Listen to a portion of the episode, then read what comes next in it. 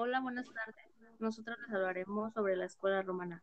Las integrantes del equipo son Berenice Lizeth García Pérez, Miriam Soto Castañón y Alexia Estefanía Villarreal García.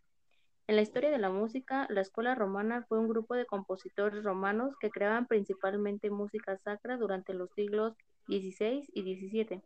Su estilo compositivo se encontraba entre fines del Renacimiento y principios del Barroco. En algunas décadas, la ópera se separó en Italia.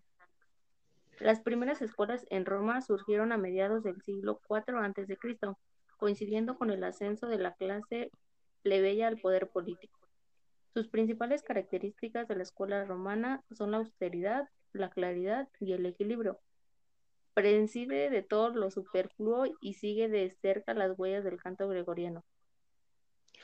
En la, historia de la, en la historia de la música, el término de la escuela romana incluye un número de compositores activos en Roma en los siglos XX y XXI, desde el Renacimiento tardío hasta la Edad Barroca. Muchos de ellos estaban activos en las capillas musicales de Roma y la capilla musical pontificia, pero también operaban en la música secular. El compositor más representativo de la escuela romana es sin duda Giovanni, cuyas obras fueron consideradas durante los siglos como un modelo ideal de la música polifónica. Los compositores de la música romana, sin embargo, hicieron importantes contribuciones a géneros como la e, ópera, el oratorio, la cantata, así como la música instrumental, mientras que los compositores trabajaban quietamente en Roma durante casi un milenio, desde la época del Papa Gregorio, el desarrollo de un estilo consistente a mediados del siglo XXI, en parte debido a las codificaciones de la Catarroforma, determinó que un grupo de músicos estaban bajo la etiqueta de la música de la escuela romana.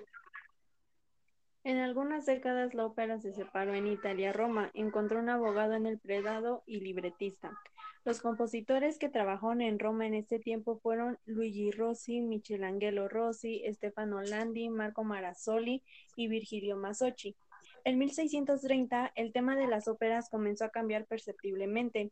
En vez de la tradición pastoral de la Alcardia, se prefirieron los temas de los poemas callaverescos, especialmente los de Ariosto y Tasso, así como los temas tomados de la vida de santos cristianos y la comedia del arte.